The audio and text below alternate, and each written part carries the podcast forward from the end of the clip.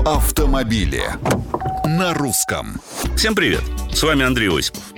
Теперь известно всем. Воронежская ГИБДД не выносит громкой музыки. Никакой. В тишине они, понимаете ли, привыкли работать. Иначе трудно объяснить претензии к местным стритрейсерам. В ходе недавнего рейда многие из них получили штрафные квитанции за установку нештатных динамиков и прочей музыкальной аппаратуры. С какого перепугу, спросите вы?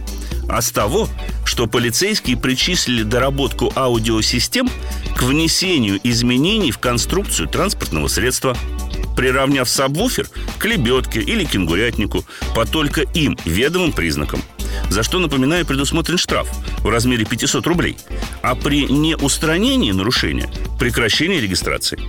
Если прежде все внимание инспекторов сводилось к изменениям видимым, теперь выходит и звук попал под раздачу.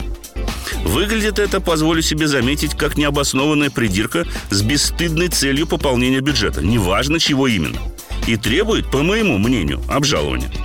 Ну, а что до громкой музыки? Никто не мешает штрафовать за это, и статья соответствующая имеется. Только конструкция автомобиля тут ни при чем. А что думаете вы? Пишите в соцсети Русского радио. А с вами был Осипов. Про автомобили на русском.